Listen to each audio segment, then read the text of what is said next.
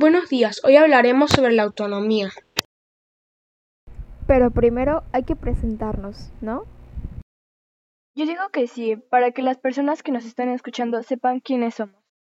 Ok, mi nombre es Diego Alejandro, pero me pueden decir Diego. Mi nombre es Cristina Dayana, pero pueden decirme Cristi.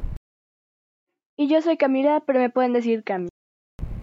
Bueno chicos, el tema de hoy es la autonomía.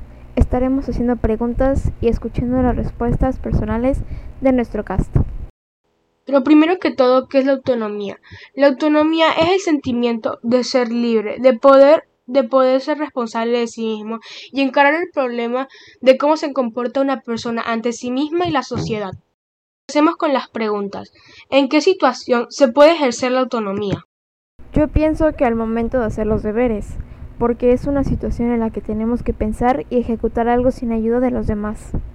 Yo pienso que lo aplicamos cuando hacemos un examen, ¿no? Porque tú te encargas de estudiar el tema solo y lo haces prácticamente solo sin ayuda de nadie. Y yo pienso que en casi todas las situaciones de nuestras vidas ejercemos la autonomía.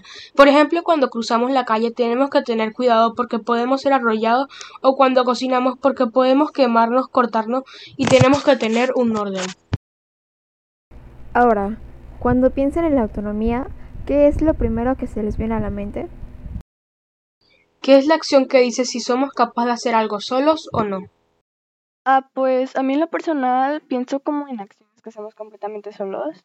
Como mencionaba Diego, cuando cruzamos la calle o cuando cocinamos. Un ejemplo mío sería cuando estamos patinando en la calle, ya sea en patineta o en patines. Tenemos que tener precauciones para no ser atropellados o caernos. Y te digo, ¿para ti qué es? Para mí es como responsabilidad porque tienes que estar a cargo de tus cosas, ya que algo puede salir mal, como en la cocina. O te quemas tú o se te quema el arroz, ¿sabes? O bueno, también la maruchan para la gente como nosotros.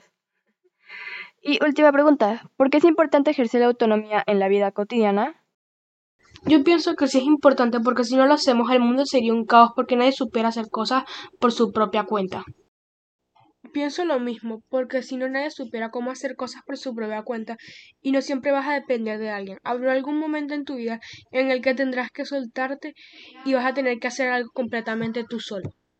En mi opinión es importante porque si no, no sabemos hacer cosas por nosotros mismos y ya estuviéramos extintos nuestra cuenta y no siempre van a estar los demás ahí para ayudarnos.